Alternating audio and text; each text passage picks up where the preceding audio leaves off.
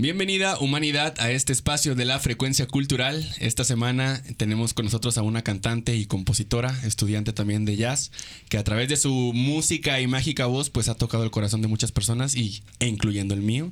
Eh, Coyoli Katzin, ¿cómo estás? Hola. Muchas gracias. Gracias, gracias. Y desde casa también aplaudan, sí. Pues quien no conoce a Collito, este, está aquí con nosotros. Vamos a estar toda esta entrevista y plática, platicando un poco de su vida, eh, de pensamientos, de perspectivas que tiene, posturas políticas, espirituales, este, sociales, de todo, ¿no? Aquí vamos a estar hablando. Pues, ¿cómo estás, hermana?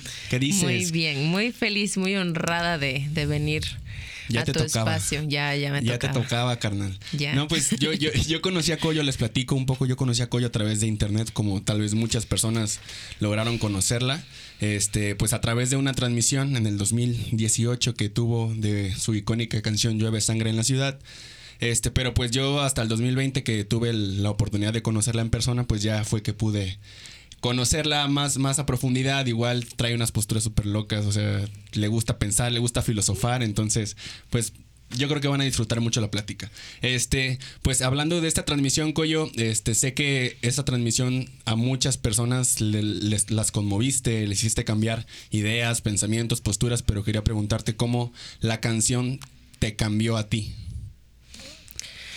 Mm, pues es una canción, para empezar, que me sigue cambiando. Y cada vez que la canto y cada vez que paso a otra faceta de mi vida es bien diferente eh, y es bien chido cómo sigue impactando cada vez más. Este, en la primera vez o en la primera etapa que yo puedo como nombrar, este, pues sí me dio como un giro bien, bien horrible porque para empezar me metió en depresión muy cabrón. La, transmisión, bueno, la canción. la viralidad, la canción como tal, eh, los mensajes, todas las cosas que yo leía me, metió en depresión horrible. Yo no había experimentado lo que era depresión hasta que, hasta que pasó eso, ¿no? Me desconecté un montón del mundo, de la gente, de este, pues de las redes, de todo, porque me sentía bastante mm,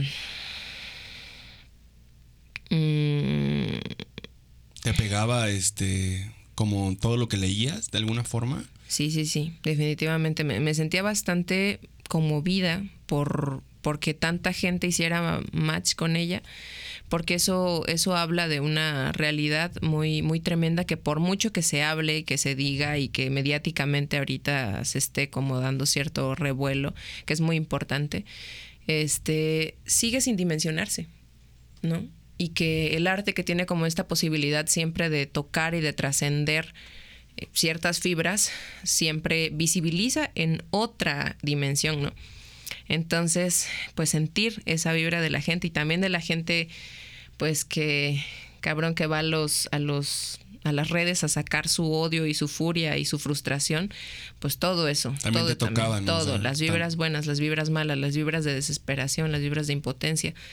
Y entonces me impactó porque pues me metió como en ese hueco, pero también me impactó un poco después entendiendo que era lo que yo quería hacer. O sea que finalmente si yo estaba haciendo arte era para, para eso, ¿no? Porque yo sí quiero que mi, que mi arte tenga esa perspectiva, que sí hable de esas cosas eh, desde esa perspectiva, desde la que quiero que hablen. Mm, más allá de, de, de lo lindo, más allá de lo estético, más allá de lo, de lo bonito y de lo sentimental, sino también, como bien decías, en, en, lo político, en lo social, en lo triste, en lo frustrante, en lo, en lo que no está tan chido de escuchar. Entonces, eso. Y hasta ahorita sí, es lo mismo, nada más que en diferente cantidad, ¿no? Ahorita cada vez que canto y que la gente sigue pidiendo esa canción, eh, todo lo que tiene que ver mi proyecto es una canción que me centra mucho, ¿no? Si en algún momento quiero hacer cualquier otra cosa en mi proyecto, siempre voy a tener esta, esta canción al principio que me va a recordar porque estoy haciendo música. Oye, este, desde antes de, de que tú tuvieras como esa transmisión, ¿cuál era como tu postura en el sentido de la música, no? O sea, querías sabías que querías este pues seguir cantando, que querías tener un proyecto artístico, que O sea, ¿cuál era tu postura como antes de vivir esa transmisión? Que también, pues, ya lo mencionó un poquito Coyo, pero esa transmisión se hizo viral e hizo que, pues, mucha gente conociera a Coyo a través de esa transmisión, ¿no? Por la, por la canción que estaba cantando y estrenando, ¿no? Es, porque fue al instante, me acuerdo, me habías comentado, ¿no? Que escribiste y 30 minutos hiciste la transmisión y sobres, ¿no? Sí, y boom, o sea, fue una, fue una bomba. Entonces, este, ¿qué postura tenías antes de, de esa transmisión como de tu proyecto? Pues era más bien una posición porque quería entender también por qué estaba yo estudiando música. Este, bueno, no puede hacer arte y, también dedicarse a otra cosa, ¿no? Tampoco creo mucho en que uno tenga que dedicarse a una cosa toda su vida, ¿no? Y sí creo que cualquier cosa a la que uno se quiera dedicar implica disciplina. Pero, este, bueno, yo cuando me metí a estudiar la carrera, yo lo que quería era ser maestra dar clases a niños. La docencia. Sí, porque mis papás son unos grandes pedagogos, yo los admiro muchísimo a los dos y creo que es una cosa tremenda. La, la docencia, la pedagogía es una cosa que admiro muchísimo, admiro a todos los pedagogos este, a los pedagogos de verdad, a los maestros de verdad, los admiro realmente porque es un trabajo que muy poca gente en el transcurso de mi vida he podido encontrar. ¿A, qué, te refieres con pedagogos de verdad? Porque hiciste, énfasis dos veces. Mirando la cámara como los tengo en la mira, ahora sí, ¿no? Me voy a vengar en mi evaluación al docente. No, pues simplemente creo este, que igual que cualquier otro trabajo, este, este, uno puede elegir entre entregarse y, hacerlo bien, ¿no? O, frustrarse dentro de él y, pues plagar de frustración a, la gente que uno pues rodea, ¿no?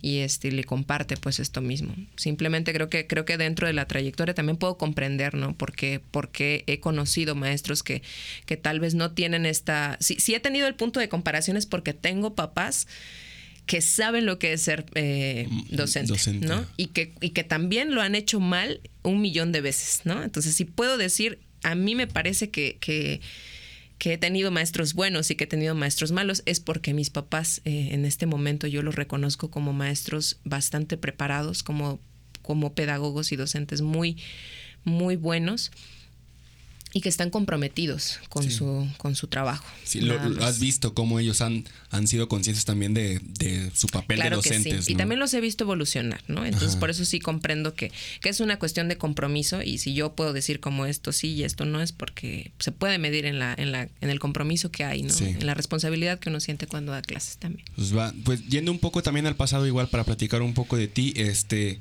sé que e, este, cantas desde los tres años, ¿no? Que tu papá con su guitarra igual. Que, no es algo que desconozcamos. Su papá aparece en sus transmisiones en vivo ahí en Facebook cuando están tocando.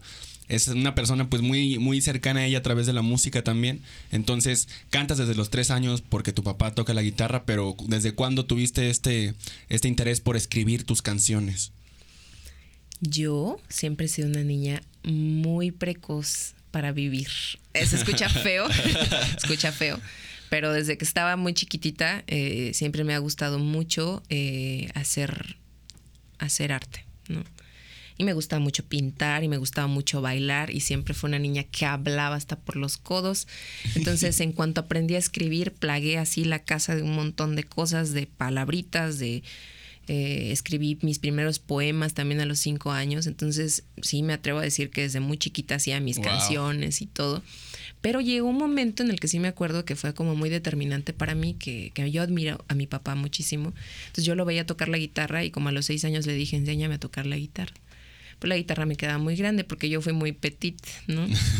ya ahorita ya, ya estoy más o menos, ¿no? ya has sido 1.61, ya, ya es algo, ¿no? Pero fui muy petida, entonces la, guitarra me quedaba grande, ¿no? Entonces mi papá, y aparte los deditos sí súper chatos, ¿no? Como los tengo. Y, y, bueno, pues eh, mi papá me enseñó así como que un parcito de acordes. Fue ya como hasta la yo creo que como a los siete años que, ya empecé como a agarrar un poquito ahí de onda y empecé a escribir. Y hace, y hace apenas tres años que puedo decir conscientemente me senté y escribí una canción y sabía lo que estaba escribiendo y sabía los acordes que estaba usando medianamente. Este. y más o menos entendía lo que era una estrofa, más o menos entendía lo que era un verso, más o menos entendía el tipo de lírica que quería usar. Este y bueno, lo hice ya como más, más consciente, sé como unos tres, cuatro años. O sea, pues, más o menos cuando escribí la canción esta. O sea, hay, escribías ciertas cosas, pero no tenías intención, tal vez, a este, sí. intenciones sí, eso, eso es bueno. Intenciones, ok. Forma de escribirlo. Este, y a partir de que de que tienes, este, o sea, ¿crees que no escribías por algo, algún miedo, o sea, o solo por conciencia de que no saber qué, qué hacer? ¿O era como algún miedo social? Porque pues se da mucho que también este rollo en, Oaxaca de los cantautores, de las cantautoras mujeres, perdón, este, pues no, no, tal vez no, las, se, se hacen menos de alguna forma, ¿no? Entonces, ¿crees que también por ahí no hayas querido empezar a escribir o...? ¿O no crees que tenga algo que ver? Mm, sí creo que muy en la profundidad de mi ser me daba miedo. Y también muy en lo profundo de mi ser siento que yo, yo pienso esto, ¿no? Como eh, si espero mucho de mí, si, si pienso como una cosa muy grande, nunca lo voy a lograr. Mejor espero poco y ya lo que voy logrando como que es, wow, lo logré, ¿no? Pero también porque, porque, porque dentro de, mi vida y lo que había vivido hasta a ese momento, eh, pues habían sido como experiencias muy pues yo creo que muy complicadas, ¿no? En, en, esos, en esos aspectos, ¿no? O sea, como que también era, era un, no sé, o sea, por eso estoy hablando como de dos dimensiones en las que eh, en una siento como que mejor espero poco y tal, pero en la otra, en la cuestión como de la vida real, hiper competitiva y metida en un montón de cosas porque no quería tampoco quedarme con lo, con lo mínimo, ¿no? Sí. Entonces siempre estoy así como si fueran dos personalidades diferentes todo el tiempo contrariándose así, ¿no? Porque la verdad es que me gusta también el trabajo y me gusta sentir la presión de que tengo un montón de cosas que hacer y que, y que puedo hacerlas y que está dentro de mis capacidades hacerla y que puedo ser muy buena, ¿no? Aparte. Este, pero eh, sí, sí, sí me detenía un poquito el miedo. Sí, sí es un ambiente bastante cooptado por varones. No, no digo que esté mal. Simplemente eh, creo que, creo que más bien era una cosa que yo no veía, ¿no? O sea, sí era más fácil para mí ver eh, compositores, cantautores, hombres en el lugar donde yo estaba y mujeres intérpretes, ¿no? Entonces, como no es una cosa que vi, no es una cosa que dentro de mis posibilidades fuera común, ¿no? Ya hasta que crecí un poquito y que, y que pues me empecé a dar cuenta que también lo podía hacer, este, bueno, intenté como meterme a los espacios y efectivamente fue difícil, pero tampoco fue una, tampoco fue una cosa de la que saqué lo mínimo, ¿no? Siento que, siento que en este momento estoy en, en el lugar donde tengo que estar con respecto a eso y en, en mi pueblo, lo puedo decir. Y, y ahorita, o sea, a, partir de que empiezas a componer y te empiezas a dar cuenta, más que darse cuenta, siento que es ponerse, o sea, aceptarse uno mismo lo que nos gusta hacer y decirnos que hacemos eso, ¿no? O sea, a mí al menos me puede dar a veces mucha inseguridad decir que me gusta promover la cultura, ¿no? O sea, ¿por qué? Porque pues digo, voy empezando, entonces pues, ¿qué van a decir algunos promotores que ya tienen muchísimo más tiempo? Entonces, decirlo yo a lo mejor no, no soy como ellos, o sea, hay muchas inseguridades, la neta, este, pero a partir de que empiezas a componer, ¿cómo, cómo, cómo llevas este proceso de, de, de autoproclamarte cantautora, ¿no? Compositora pues con esas mismas inseguridades, nada más que me las aguanto todos los días, porque si no, no avanzo, ¿no? Pues es que así tiene que ser. Este, sí, complicado, porque también estoy en una escuela donde a mí me dan un estándar de lo que es un compositor y no tiene nada que ver con el concepto de lo que todos tenemos en la cabeza que es un compositor, ¿no? Sí. Que hace una letra, que escribe una canción y, y ya. Entonces, eh, sí me ha tocado estar en un salón y que mi maestro diga, eso no es ser compositor, yo sí soy un compositor y respeta mi trabajo y aprende a hacerlo bien, ¿no? Y es como, ah, no, me siento como súper frustrada porque, porque pues finalmente...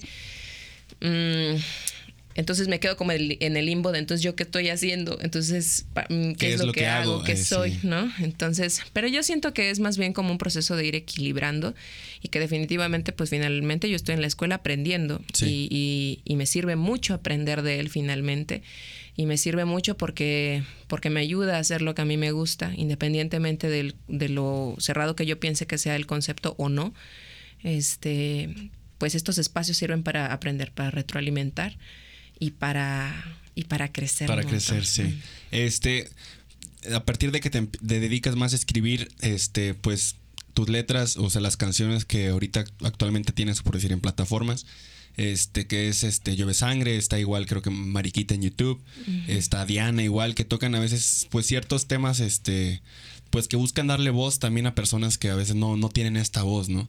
Y, y, y, qué quiero decir con esto? Es que tuve una entrevista con, con, un bailarín que se llama Carlos León y él mencionaba mucho de, del rol del artista en la sociedad, ¿no? Él me, me contó una historia que en el 85, en el terremoto, este los artistas hicieron a través de una, de una convocatoria, se reunieron para ir a aliviar el dolor de las almas que habían sufrido la, tragedia en carne propia, ¿no? Entonces iban de cierta forma pues a sacar sonrisas a, a, través de la sensibilidad que trabajan como artistas, hacérselas llegar a ellos, ¿no? Este, él, él ahorita en la pandemia igual pues, pues es una, es una, es un, fue un evento, ¿no? Que, que a muchas personas de cierto sector muy vulnerable, que son las personas de, tercera edad, él este, hizo unos programas, unas actividades artísticas para, para ayudar el alma de esas personas que estaban viviendo la tragedia, ¿no? Porque los abuelitos los aislaron, ¿no? Como eran las personas más vulnerables ante el virus, los aislaron, o sea, los encerraron, no podían ver a nadie. ¿Por qué? Porque se podían enfermar. Entonces él llevaba a través de videollamadas, pues los ponía a pintar, ponía a bailar, los ponía a cantar, ¿no? O sea, él, él, él buscaba él, él, encontró pues este rol del artista, ¿no? Que es justo aliviar el dolor de las almas, ¿no? Que vivieron la tragedia en carne propia.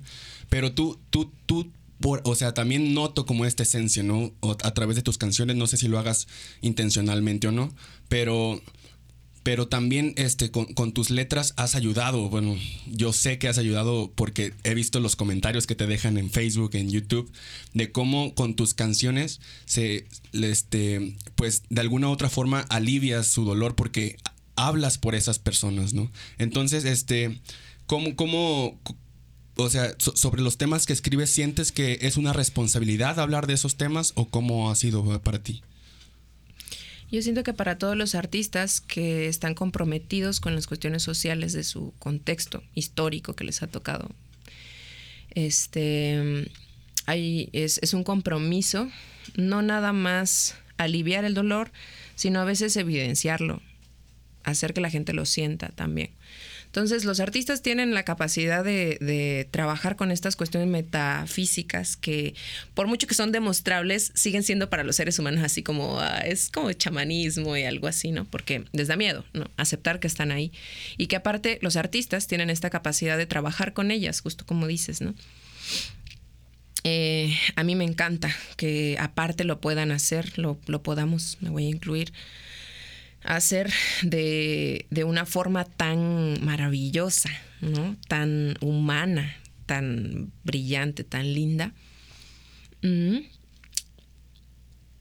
Y también creo que, sin embargo, también hay una responsabilidad de em, salir de lo artístico muchas veces, ¿no? ¿A qué te eh, refieres?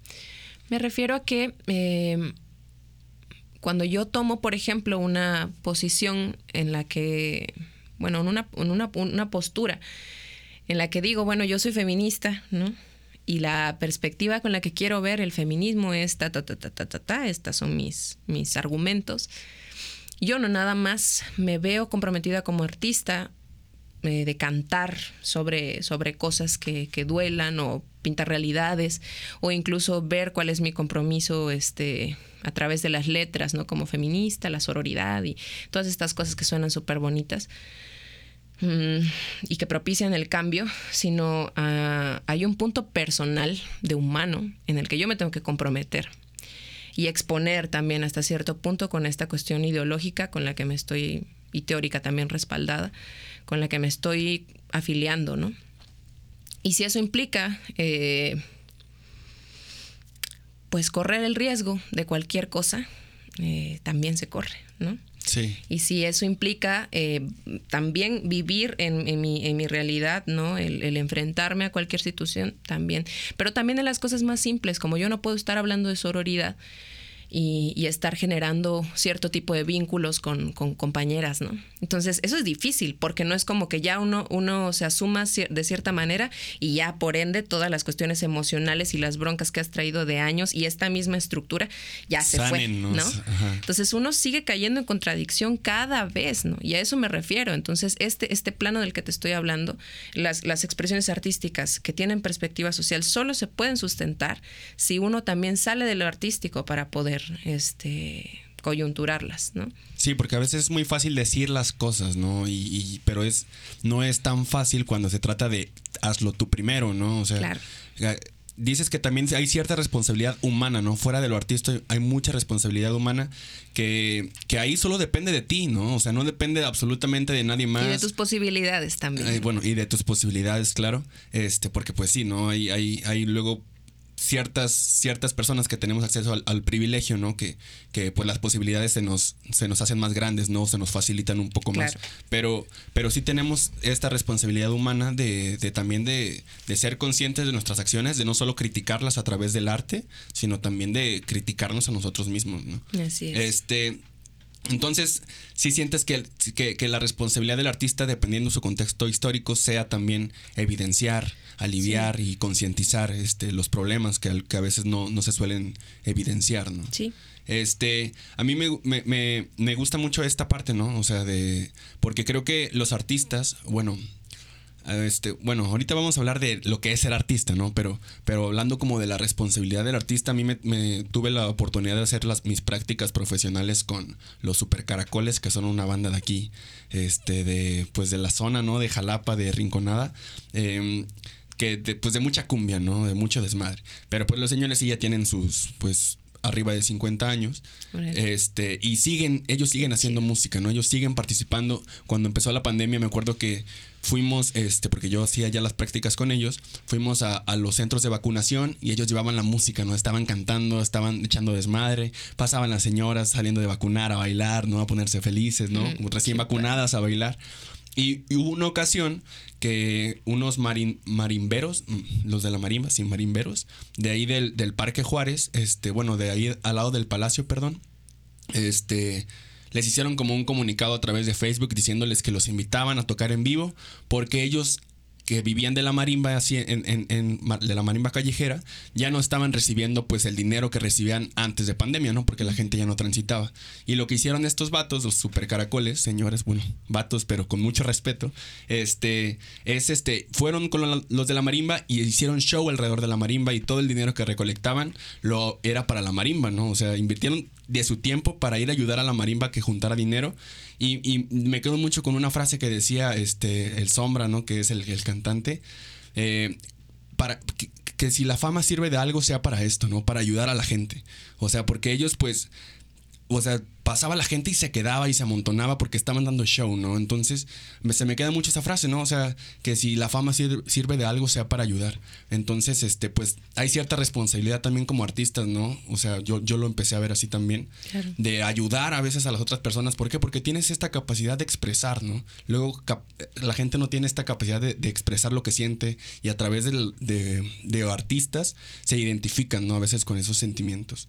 Este, pero bueno, hablando, ahora sí, estábamos hablando de la responsabilidad, pero pues, ¿qué es ser un artista, no? Porque, pues, también debemos preguntarnos antes de, bueno, ustedes los artistas igual se tienen que cuestionar mucho e, ese concepto, este, y sé que tú constantemente lo puedes estar haciendo, ¿no? Porque eh, por ahí en entrevistas he visto, ¿no? Que has trabajado tu concepto de artista, entonces yo quiero preguntarte si antes del, del 2018, ¿cuál era tu pensamiento de ser un artista? Y ahorita en la actualidad que ya tienes música en plataformas, que ya trabajas con videoclips musicales también, que has colaborado de manera pues profesional con otros artistas, ¿qué es ser un artista también? Me estás trabando, creo que. porque. Perdón. No, no, no, todo bien. O sea, sí, es que creo que también es una cosa que ha evolucionado, como bien dices. Entonces es súper correcto como que me digas en qué momento pensabas tal cosa. Sí, sí, como ha madurado, ¿no? Sí, creo que, creo que sobre todo mi visualización cuando estaba más chica y cuando recién acababa de entrar a la carrera era como una especie de ente así súper grande que podía como, como volar casi, casi, ¿no? Hacer cosas increíbles. Muy poderoso. Sí, sí, sí.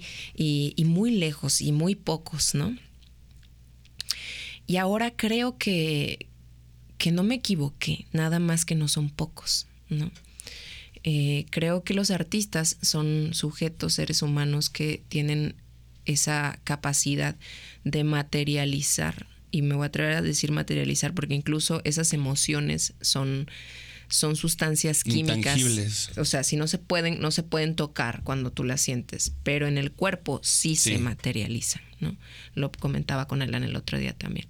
Y Y los artistas tienen esta capacidad de materializar todas esas cosas que no se pueden... Eh, que no se pueden nombrar tan fácilmente, que no se pueden tan explicar tan fácilmente los sentimientos, ¿no? Pueden materializarlos. Los pueden materializar en, en, canciones, los pueden materializar en pintura, lo pueden materializar incluso con la expresión de su cuerpo, ¿no? Y eso es una cosa que no se, no se puede hacer eh, nada más porque porque hay... No es algo fácil de hacer. No es algo pues. fácil de hacer. Eso, por ejemplo, las cosas más... Y, son, y son tan maravillosos y tienen esta, esta conexión tan divina a veces porque la naturaleza, por ejemplo, es un artista, ¿no? Y tú ves lo maravilloso, eh, es una deidad, es una cosa tan grande que no puedes controlar, que no puedes, ¿no? Y tú ves como todo lo que está, todo lo que crea es tan, tan maravilloso, ¿no? Incluso lo que genera dolor, incluso lo que genera este, esta, este ciclo vital, ¿no? Entonces, por eso yo creo que son, son sujetos que tienen esta capacidad de materializar las cosas que son hasta cierto punto intangibles o eh, difíciles de, explicar para los seres humanos, las emociones, los sentimientos, las cosas complejas que nos hacen seres humanos. Pero, o sea, yo conozco gente que crea, pero a veces crea como por crear. Pero ¿crees que para, para ser artista, además de crear, tienes que tener intenciones de algo o no necesariamente? Mm, yo no creo que que hayan personas que creen sin intención. Creen sin alguna intención. Lo que sí creo es que esas intenciones no siempre son estas intenciones que esperamos eh, recibir porque es tan bello el arte, ¿no? Y que siempre estamos esperando cosas tan grandes. ¿no? Hay gente que crea de forma masiva y hay gente que crea cosas tan bellas, ¿no? Y su intención no es eh, realmente... La retroalimentación. La retroalimentación, por ejemplo, o llegar como a cierta persona, o hay gente que crea para cierto elite. Hay gente que crea arte eh, para minimizar ciertas cosas. El arte puede ser utilizado por, ya ha sido utilizado por muchísimo tiempo para cosas que no son tan buenas también, ¿no? Y, no puedo decir ese cuate no es artista, ¿no? Que sea un artista que yo, eh, que yo preferiría, ¿no? Que sea una persona a la que yo seguiría y que sea un ente eh, tan maravilloso como el que yo tengo conceptualizado, que los estoy poniendo así en el, en el margen de, de, lo natural, de la naturaleza, pues no, yo creo que no.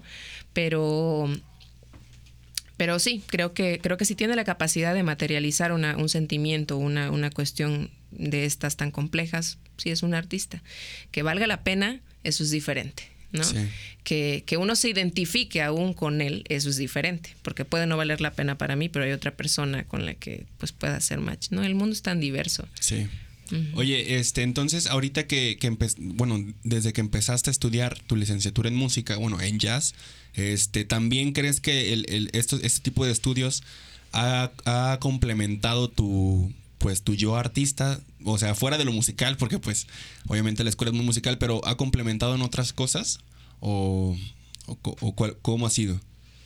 Me gusta Yasub, eh, me, gusta, me gusta la escuela donde estoy. Eh, ya estuve aquí prácticamente, me convertí de ser una niña a una muchachita. Entonces ya es un trance bastante fuerte, ¿no? bastante complicado este, sí siento, sí siento que me ha dado la oportunidad, más que, no sé, no sé si la escuela como tal, el, el, el haberme venido a vivir, es todo lo que implica estudiar acá, ¿no? El vivir sola, el tener la experiencia de ver a otras personas que están buscando también cosas similares, no, no, no idénticas, pero sí parecidas a las mías eso es muy, muy bello y claro, claro que me ha ayudado, claro que he tomado de retroalimentación cada cosa buena o mala que he aprendido en esa escuela para poder hacer mi proyecto. Vi que viene una nota que igual al principio te, te tomó cierto tiempo como entender el jazz, porque pues este pues no es algo con lo que estabas familiarizada, pero que con, que con el tiempo y una vez que lo comprendiste te identificaste mucho con él, ¿no? O sea, ¿qué, qué me puedes platicar de eso? Me identifico, sí, eh, entenderlo, sigo en el proceso, porque hay tantas cosas también, el jazz es, es, una, es un movimiento completamente, y es un movimiento porque sigue evolucionando también, es maravilloso, cada vez hay más cosas, muchas más cosas que aprender, ¿no? Y aparte las temporalidades que ha tenido, es como si se inventara un género nuevo cada vez que pasan 15 años, ¿no? O menos, a veces 10, a veces estás en un, en un género y están saliendo otras cosas y es, y es maravilloso, ¿no? Estos, estas cosas que te ofrece el jazz, ¿no? Pero también a mí lo que me hizo sentirme muy identificada es que viene un movimiento social muy importante, este, de un movimiento de reivindicación racial muy importante. Y yo eh, viniendo de, de, una, de una comunidad donde todavía la identidad zapoteca es fuerte, aunque yo no hable en este momento de forma muy fluida el zapoteco y solo lo comprenda. Eh, es un pueblo que tú sabes que, que, la, cultura es, un, es una cosa bien complicada complicada de definir, ¿no? Pero no puedes decir que vas a acabar con una cultura si acabas con su lengua. Le das un chingadazo horrible, eso es verdad, ¿no? Pero la identidad cultural la conforman muchísimas más otras cosas, ¿no? Y yo creo que Oaxaca tiene una peculiaridad con sus pueblos, que justamente eh, tienden a generar esta identidad cultural a través de su comida, a través de la, forma en la que hablan, ¿no? Y la, y la muestran y están como muy, muy orgullosos hasta este punto de, de ella, ¿no? Es una cosa bien delicada porque pues también se transforma, ¿no? Y no quiere decir que, ay, qué bonito los indígenas y todo lo bueno viene de ahí. También hay muchas cosas que merecen transformarse, muchas cosas que, que, que, hay que reivindicar desde otros puntos de vista, ¿no? Pero eh, yo creo que a mí lo que me hizo sentir esa conexión precisamente fue esa cuestión de reivindicación eh, racial porque yo sí me sigo sintiendo parte de mi pueblo, sigo sintiendo estas, estas ¿Discriminaciones? Sí, sí puedo, sí puedo decir que son discriminaciones. Eh, no nada más porque, porque sea una cuestión de, de visual, ¿no? Este, sí.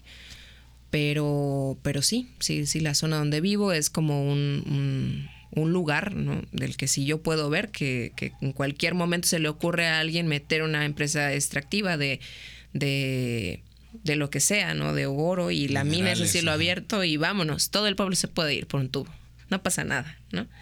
No es una cuestión de vamos a ver, hay una manera más ecológica de hacer este desmadre, no, es, no pasa nada, o sea, es un, es un pueblo que se puede arrasar y ya, ¿no?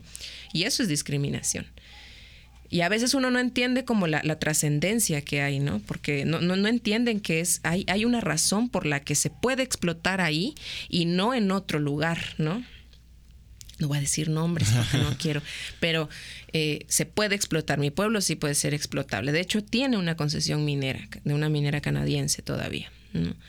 Entonces, eh, sí, hay una constante ahí. Y, claro que a mí, yo ya entendiendo este contexto donde viene el jazz, ¿no? De, de, las personas que lo han reivindicado y que lo han impulsado y que han dicho su dolor, esta imagen del artista de la que hablábamos, ¿no?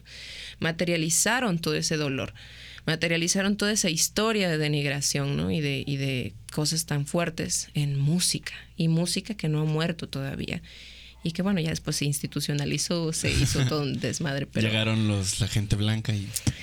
Bueno, sí, o sea, este, este contexto, esta estructura de mercado también tan, tan complicada, pero pues bueno, o sea, sí hay una identidad ahí que no se pierde y que su misma historia es tan fuerte que por mucho que te quiera ganar cualquier otra cosa, ahí está y no la puedes quitar, ¿no? Y tú no vas a tocar esa música como se debe y nunca se va a sentir igual si tú no comprendes el contexto de donde viene. Por muy prodigio que seas tocando un instrumento, nunca se va a sentir igual si tú no entiendes de dónde viene esa música. Sí, antes de querer estudiar jazz, ¿pensabas estudiar otra cosa? Creo que medicina. Medicina. La, la, agronomía también te gusta? Agronomía. ¿O qué otras cosas más pensabas como...? Yo antes de estudiar música quería estudiar antropología, agronomía, quise estudiar medicina, quise eh, etnomusicología también me gustó, quise estudiar, verás qué otra cosa, gastronomía todavía quiero estudiar, me gusta mucho cocinar, este, tantas cosas, pero seis meses antes eh, les dije a mis papás también que ya, sí, ya, formal, ya, la verdad, ya, ya les prometo que ya esta y no hay más, ¿no? Y listo. Y sí, pues ya me vine para acá. Este, bueno, esta nada más fue como un paréntesis, ¿no? A ver si, si tenías como otros intereses. Este, te quería preguntar igual, o sea, tú, tú estudias la, licenciatura en jazz, pero en canto, ¿verdad? O sea, Así es. también tocas la flauta transversal, tocas la guitarra, ¿no? Te hemos visto. Más o menos, sí. Este, ¿tocas algún otro instrumento? Nada más guitarra transversal y pues, media, media guitarra. Media dije, dije, guitarra transversal, ¿no? Dijiste guitarra transversal. No, perdón, la flauta transversal o la guitarra. La Las percusiones de repente. Sí me gustan las percusiones, este, de tocar toco, ¿sabes? Pero cuando uno se mete a la escuela, pues sí le entra el complejo porque ves a gente que toca, toca en serio, ¿no? Entonces tú dices, bueno, probablemente no toco nada, ¿no? Pero este, Pero tienes intuición en, sí, sí, sí, claro, sí, sí tengo nociones de algunas cosas. Hasta de piano tengo nociones, ¿no? Porque en la misma escuela he llevado cursos de piano. Este, eso, cualquier cosa, tú me das un saxofón. Lo más difícil de aprender un instrumento es comprarlo, siempre. Entonces, no, no pasa nada. Bajo también he agarrado de vez en cuando, y, Qué chido. el caso. Sí, ese es un rollo muy intuitivo para ti, ¿no? la música, los instrumentos. Este, tengo entendido que también existe cierto estigma sobre sobre los cantantes, ¿no? Y las cantantes, ¿no? Que muchas veces este, no entran o como que les queda grande el concepto de músico, ¿no? Porque ellos no tocan un instrumento en sí, aunque sabemos que, que la voz es un instrumento. Pero ¿cómo, has, has, tenido tú este, algún conflicto por ese estigma que suele existir en, en las cantantes? Fíjate que solo en la escuela. ¿Solo en la escuela? Solo en la escuela. Es que, es que finalmente la escuela es, un, es una institución que reproduce el sistema, ¿no? Sí. Entonces, este, pues eso. Y, y yo creo que también tiene mucho que ver con que el instrumento de la voz humana es un instrumento muy complejo, que ni siquiera se ha terminado de estudiar y no hay cosas tan, tan certeras, ¿sabes? Es que cuando tú vas a una clase de canto, a diferencia de cuando vas a una clase de piano, de guitarra, que tú ya tienes, tienes unas cuerdas, ¿no? Te dicen, mira, si tú pones los dedos así, entonces formas un acorde. Cuando tú vas a una clase de canto, te dicen, eh, tienes que proyectar, ¿no? Y tienes que usar tu voz mixta. Y tienes que mandar el sonido hacia la frente o hacia la nariz, ¿no? Y tienes que cubrir el sonido. Y tienes que usar tu diafragma, ¿sabes? Son cosas que si tú no tienes un poquito de idea de dónde están ese tipo de... Ni siquiera entiendes lo que es tu diafragma para empezar. Si ni siquiera tienes eh, los mínimos eh, recursos para entender cómo funciona tu cuerpo, está muy cabrón, ¿no? O sea, y hay muchas cosas que no terminas de entender. Hay gente que de forma muy intuitiva lo hace, ¿no? Hay gente que nace con esas posibilidades. Ya vemos otras personas que tenemos que aprender a, usarlas, ¿no? Sí, pero esas personas son, son personas, lo, te escuché mencionarlo igual en, otra entrevista, ¿no? Que, que lo, lo que hacen es, es este igualar o repetir el sonido que, que, les están diciendo que hagan, ¿no? O sea, es, es una habilidad, claro, obviamente tiene su complejidad, pero hay personas que lo, que lo logran hacer por el reconocimiento de su cuerpo y hay personas que hacer porque tienen esta habilidad de reconocer los sonidos e imitarlos, ¿no?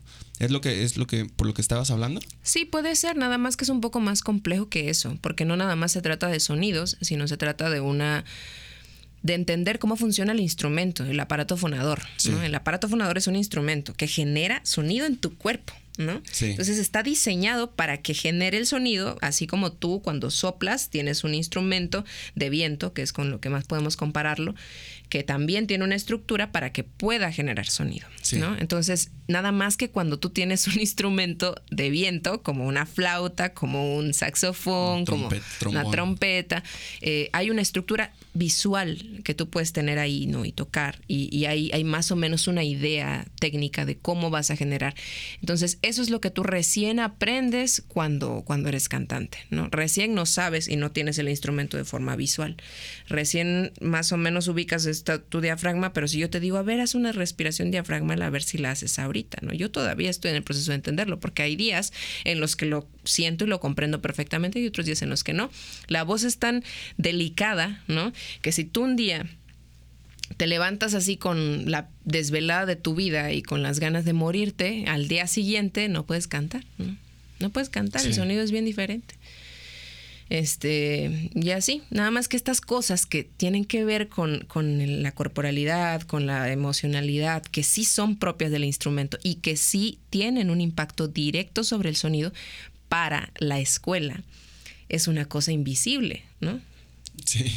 O sea, imagínate, si, si les cuesta tanto trabajo atender necesidades tan, tan primarias, ¿no? Como cómo tratar los casos de abuso eh, de poder entre compañeros y maestros. Si son cosas tan primarias y elementales en una escuela donde estamos estudiando a un nivel, a un ritmo, a, un, a una cuestión específica que hay que entregar, se van a poner a ver si dormimos bien, si tenemos que comer, los cantantes ahí, si nos duele la cabecita, ¿no? O sea, nos mandan la chingada. ¿Les enseñan algo que tenga que ver con el cuidado del cuerpo? Sí. ¿Sí? Sí, pero depende mucho, ¿no? yo, yo, siento que he tenido buenas maestras. Ah, es un proceso nada más, ¿no? Porque yo con esto no quiero decir que mis, que mis maestras no hayan hecho un gran trabajo y que gracias a ellas esté comprendiendo ciertas cosas. El problema es que uno tiene que estar a la, a la, a la exigencia de, de lo que finalmente uno tiene que entregar, ¿no? Sí. Entonces eso, ahí es donde yo creo que existe como un pequeño problema, ¿no? Una, una cuestión diferente y que no se alcanza a entender, que para los instrumentistas es completamente ajeno. Me ha tocado así como que estoy en, algún lugar, ensamble o trabajando con instrumentistas y es como, este, pero ya nada más tienes que hacer así, breve, y le sale así todo súper desafinado, no tienen ni idea de dónde están colocando, no tienen, no tienen así mínima idea de todo, pero por afinar creen que ya lo entendieron, ¿no? hay un desconocimiento y, es una, yo creo que viene de esta misma necesidad de tener poder sobre algo, que es una cuestión muy humana también de los de nosotros, ¿no? Sí. Muy social, más que más que humana, es de supervivencia, lo que quieras, ¿no? Eh, y los obliga a, poner a ponerse en una situación de poder, ¿no? Y poder, yo puedo hacer eso, porque tú no? Y si yo lo puedo hacer, entonces pues tengo cierta, cierta cuestión. Pero fíjate que sí, solo ha sido en la escuela y solo también puedo decir de algunas personas muy específicas que ni voy a quemar, ¿no? Porque no tiene sentido. Sí, no. Pero, no es para eso. No es para eso. Pero, pero, y, y son cosas así muy, pues se dan. Y uno aprende también a recibirlas y entender que eso está en todos lados también, no, no está nada más ahí. Eh, y, las veces que yo he tocado eh, con otros instrumentistas en otros contextos, que yo he hecho un concierto, que yo he tocado con amigos, es maravilloso y nunca ha habido una, un trato diferente o malo, ¿no? al contrario, siempre han sido, al contrario creo que me han tenido mucha paciencia, porque soy una persona que de verdad es difícil de tratar, todo el mundo en esta sala lo sabe, lo siente, entonces sí, sí agradezco mucho a todas esas personas. Oye, este igual, cambiando un poco de tema, este con quiero hablar de lo que mencionabas al principio, que te gustaba mucho la docencia musical, que te gusta enseñar, sé que das clases, ¿no? Tanto como en, en línea, estuviste dando clases ahorita que toda la cuarentena, no, sé si antes dabas presenciales, clases. sí, Estuve trabajando en una escuelita. En una escuela. Este, eh, pero bueno, a todo esto también me has platicado y llegué a ver en otras notas y entrevistas que tú te gustaría abrir una escuela de música en, en Ixtepec, ¿no? que de, de donde eres. Pero ¿qué es lo que te atrae de la docencia y de la enseñanza, ¿no? ¿Qué es lo que te gusta? Me encanta. Ajá. Sí, perdón, termina. Ah, es que te iba a decir, sé que tú, ya lo mencionaste, ¿no? Que tus papás son músicos, hay mucha, digo, maestros, docentes, y hay mucha influencia por ahí, pero a ti, ¿qué es lo que te atrae de ahí? Hay tantas cosas. este, wow. Me encanta socializar. Y no he, eh, no he aprendido otra manera de aprender que no me, se me haya hecho tan fácil como, como el aprendizaje comunitario. En este tipo de cosas en las que tú vas aprendiendo de lo que el otro dice y, es una cuestión colectiva muy bella. Este, eso me fascina, eso me fascina. Aparte también hay una necesidad muy fuerte en el istmo de tener una escuela de música. ¿no? Hay varias y, y, yo siento que están, ya ahorita ya, por lo menos creo que hay dos, tres que están, que están haciendo su, su trabajo bastante bien. Eh, pero sí me gustaría, si no apoyar eh, en lo que yo pueda o en la, dentro de mis capacidades a esas mismas escuelas, este, formar una cosa más, más chonchita, ¿no? Se me hace como... Llevar un eh, panorama más amplio. Un sueño, se me hace un sueño poder ofrecer también estas cosas que... Por eso te digo que la escuela es un vaivén, ¿no? Porque aquí ya saqué así todo mi demonio y ya, ya me curé con ustedes. Pero también quiero decir que todas las cosas que he aprendido aquí, me han formado y me han formado bien y, me han formado eh, con un montón de de expectativas, ¿no? Y de que hay muchas cosas que de eso mismo puedo y sé que tengo la capacidad de enseñar, ¿no? Entonces, eh, y también que puedo visualizar a mucha gente de allá que se ha venido para acá que está perfectamente y que su sueño es el mismo, ¿no? Poder llevar esta, estas cosas tan bonitas que hemos logrado aprender de esta misma escuela, ¿no? De esta institución que es maravillosa. Sí. Y este. Algo, algo que que yo comprendí una vez que entrevisté a una bailarina igual que se llama Yada, este, yo le pregunté, no, ella es maestra, pero también es bailarina, ¿no? O sea, y le gusta su papel de artista como bailarina, pero también le gusta mucho su papel como maestra. Y le preguntaba cómo estas diferencias y me, justo me comentaba, ¿no? Como de, de esta parte de cuando, ¿cómo voy a enseñar algo? O sea, todo lo que enseño lo aprendo siendo artista, ¿no? O sea, lo aprendo este, cuando yo estoy ensayando, lo aprendo cuando yo estoy siendo, cuando no estoy siendo docente. O sea, ahí es donde aprendo las cosas para yo poder enseñar, ¿no? Entonces, si es algo que, que, siempre voy a hacer, ¿no? Voy a ser el artista y voy a ser maestra. ¿Por qué? Porque ambos me están complementando, entonces como que encuentro, este, e, ella encontró como algo muy como algo que los conectaba, ¿no? Algo que no, que no los ponía como cosas separadas, sino como algo junto que a ella le ayudaba muchísimo. Este, ¿tú cómo sientes esta parte de, de, de o sea, obviamente enseñas música, pero hoy va a estar un poco retorcida la pregunta, pero ¿crees que puedas enseñar como ser artista? O sea, porque pues eres, eh, mm, ¿crees que enseñar música es lo mismo que enseñar a ser artista? Yo creo que el ser artista es una decisión y que uno se va encontrando, que sí es una cuestión bien personal. No creo estar, poder formar un artista. O sea, ellos eligen, se, eligen, Sí, eligen. Y eligen, eligen empatizar con lo que yo les comparto también. Y es lo mismo que ir a un concierto y, y sentirte identificado, ¿no? Y elegir quedarte. Y, o sea, yo he ido a conciertos muy buenos y te lo juro, me van a colgar. Pero en algún momento, o sea, la mayor parte, esto es solo una vez me pasó, ¿eh? Pero fui a escucharla a la sinfónica y tantas veces la he ido a escuchar y es una maravilla. Y un día fui y la neta me quedé dormida, ¿no? Porque, porque mi, mi presencia, mi, mi, mi, decisión en ese momento no estaba en apreciar, ¿no? No estaba en recibir lo que me estaba dando esa, ese concierto. Y así es con todo. Sí, yo no creo que pueda formar un artista, solo compartir mi experiencia. Bueno, este, igual ya de las últimas preguntas, ¿cómo, cómo te ha ido ya este, últimamente con esta experiencia de grabar tus canciones? Porque sé que pues antes no lo hacías, de repente lo tuviste esta oportunidad de empezar a grabar tus canciones, igual para que pudieran compartirse en plataformas digitales. ¿Cómo, cómo te has sentido con esa experiencia? ¿Cómo ha sido dar ese paso? Muy bonito. También un vaivén de, de emociones, porque pues es una cosa que no que no conozco todavía. Sí. Estoy, estoy conociendo. Apenas en el 2020 salió tu primera canción, ¿no? Sí. Y, y, ha sido bien, bien interesante empezar a aprender de eso, pero pues hay muchas cosas que no conozco. Y me siento muy feliz porque la, la experiencia de grabar como tal, que es como lo que siento que a mí me, me, me deslumbró así tremendamente cuando lo hice la primera vez. Mmm, o sea, te juro que para mí la, primera sensación de ponerme los audífonos y de escucharme, esto que estamos haciendo que ya es tan cotidiano para mí desde hace dos años, ponerme los audífonos y poner el micrófono acá, era bien nuevo, nunca lo había hecho. Entonces, escuchar tu propia voz es una cosa que está cabrón, ¿no? Porque no, no lo haces todo el tiempo y escucharla así de nítida. Y luego escuchar todo lo demás y, y empezar a poder entender que también es una cuestión bien compleja y un mundo bien diferente, la producción y que a veces cuando escuchamos una canción no nada más es lo lindo que, que hace eh, el músico o el artista, ¿no? Que está, sino todo el trabajo que hay detrás es una cosa bien, bien preciosa. Eh, ahorita que mencioné, perdón, un paréntesis, ahorita que mencionaste esto de escucharnos, se supone que nos escuchamos de dos formas nosotros mismos, ¿no? Por eso cuando nos escuchamos en una grabación decimos, ah, cabrón, esa no es nuestra voz, pero se supone que es porque cuando no, obviamente cuando no tenemos los audífonos puestos y nos, no nos escuchamos a nosotros mismos, la única forma de escucharnos es obviamente a través de, de las ondas del sonido y a través de nuestros huesos, ¿no? O sea, a través de nuestros huesos también llega... Sí, son los resonadores. Ajá, llega el sonido y por eso se llega a modificar. Este, no nos escuchamos como realmente nos escuchamos. Sí. Ya, cierro paréntesis. Sí, lo vuelvo a abrir. Este, sí, por eso es que cuando uno canta a veces y, no se escucha y no se graba, a veces uno piensa que está así bien en tiro. Estoy bien entonado. Y de repente te escuchas en la grabación y estás valiendo queso, bien cabrón. Pues sí, pues sí ha sido una experiencia muy bella. Eh, la, la grabación del video también fue maravillosa. Eso sí, fue muy, o sea, de por sí todo era nuevo, eso fue muchísimo más nuevo. ¿Del video? Del video ah, de la canción de Llueve Sangre que salió el video oficial por ahí.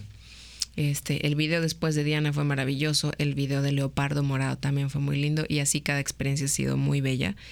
Eh, sigue siendo un mundo bien diferente y, para mí hay muchas cosas que aprender al respecto todavía. Este, ¿qué, ¿Qué es lo que quieres lograr con tu proyecto? Este, ¿Tienes alguna aspiración? Sé que esas preguntas son complicadas, ¿no? es que justo ahora lo que me gustaría es aprender. Y aprender de todo lo que esté a mi alcance. estás en una posición de aprendizaje, de absorber. Pueda, todo lo que pueda caber. Porque yo hablaba con una amiga hace poco, yo decía, yo siento que si a mí un día me sucede un accidente y dejo de cantar, ¿no? Así bien. Los artistas somos bien dramáticos, güey. O sea, la gente que hace arte es como de, ¿y si me muero? Y todo el tiempo, ¿no? Y está todo bien, así súper sano, ¿no? Pero yo pensaba así como, si un día me pasa algo y yo dejo de cantar y ya no puedo este, hacer material, yo amo escribir cuentos. Tendría que quedarme ciega, ¿no? También. Y aún quedándome ciega tendría mis manos y podría aprender a escribir y a leer braille. Y bueno, por ahí tendría que quedarme manca. Y entonces aún quedándome manca me encanta tanto el deporte y me, me, encanta tanto salir a caminar y me encanta tanto el mar y me encanta tanto nada. Entonces tendría que quedarme muchas de las piernas. Y aún así, este, me encanta tanto escuchar música entonces tendría que quedarme sorda, ¿no? Y hay tantas cosas que me tendría yo que, de las que me tendría yo que desprender antes de morirme. Eh, antes realmente como de yo abandonar el arte, ¿no? Y, y, de perder mi esencia como persona que finalmente pues los seres humanos nunca, nunca terminamos, ¿no? Entonces en este momento hay tantas cosas que yo creo que me están sirviendo para retroalimentar mi proyecto, que justo ahora lo que espero del proyecto es que crezca, que tenga cada vez una identidad artística más fuerte, que haya tantas cosas más fuertes que poder ofrecer y que lo puedan hacer cada vez más fuerte, que ninguna cosa lo pueda derrumbar, ¿no? Que no lo que no lo derrumbe la ceguera, que no lo derrumbe quedarse sordo, que no lo derrumbe quedarse manco, que no lo derrumben todas esas limitaciones físicas de las que nos puede dar terror a veces. Este, y ya posteriormente, o sea, si quieres, yo me puedo imaginar a largo plazo quién no se imaginaría, ¿no? Lo, lo que yo sí me imagino con mi proyecto es, es poder viajar y poder compartirlo. Compartir la música. compartir estas cosas que yo creo que, que, puedo decir, que puedo compartir, ¿no? Así como un escritor quiere compartir lo que escribe, yo también quiero compartir lo que escribo. Y y nada más. Uy, qué bonito, aplausitos ahí. este, ya ahora sí, de las últimas preguntas, ¿qué, ¿qué, sigue en este 2022 para tu proyecto? ¿Hay más música nueva? ¿Va a haber shows, videoclips? ¿Qué, qué, qué nos espera ver de, de Coyo este 2022? Dale, hay tantas cosas. Vienen un par de conciertitos. De hecho, viene uno bien cercano la próxima semanita, si no me estoy ah, equivocando. ¿Dónde? En el Tierra Luna. Bien. Entonces, este, voy a estar ahí tocando. Vienen un par más en Ciudad de México. Em, estoy aprendiendo a hacer teatro, entonces también voy a estar por ahí haciendo algunas cositas con una amiguita que tengo, este, que me invitó por ahí a un proyecto que tiene de su escuela. Qué chido. Y me siento muy contenta. Creo que no me voy a atrever como a decir unas cosas más porque me parece que estaría más chido que se sorprendieran y dijeran, oh, por fin está haciendo algo en sus redes sociales. Qué maravilloso, voy a entrar a ver, ¿no? Entonces, sí, los voy a dejar esperando un poco más. este, un poco más. Eh, al fin no pasa nada. Y, y ya, solo, solo eso. Pues bueno, pues te agradezco mucho, Coyo, tu tiempo, que hayas compartido tus perspectivas, tus ideas, tus posturas. Este, no sé si quieres agregar algo antes de terminar el programa. Uy, estas palabras del final siempre me cuestan muchísimo trabajo. Pero voy a citar a un personaje. Creo que voy a citar a un personaje que se llama Luis Eduardo Aute. Tiene una canción muy bonita que dice así como en resumen, muchas cosas, ¿no? Y, y muchas cosas mal todo el tiempo, pero queda la música. Y nada más. Nos despedimos. pues muchas gracias, Coyo, nuevamente por tu tiempo. Igual gracias a la gente que apoya, que comparte el contenido, que lo ve. Gracias. Este, pues sin ustedes, neta, pues este contenido, pues no, no haría, la neta. Este, y pues bueno, pues agradecerlos nuevamente a todos. A Alan, Aldito que están aquí grabando, que ahorita vamos a grabar la live session con Coyo. Este, pues bueno, nada más por decir. Nos vemos la siguiente semana con otro u otra invitada nueva. Chao. Adiós.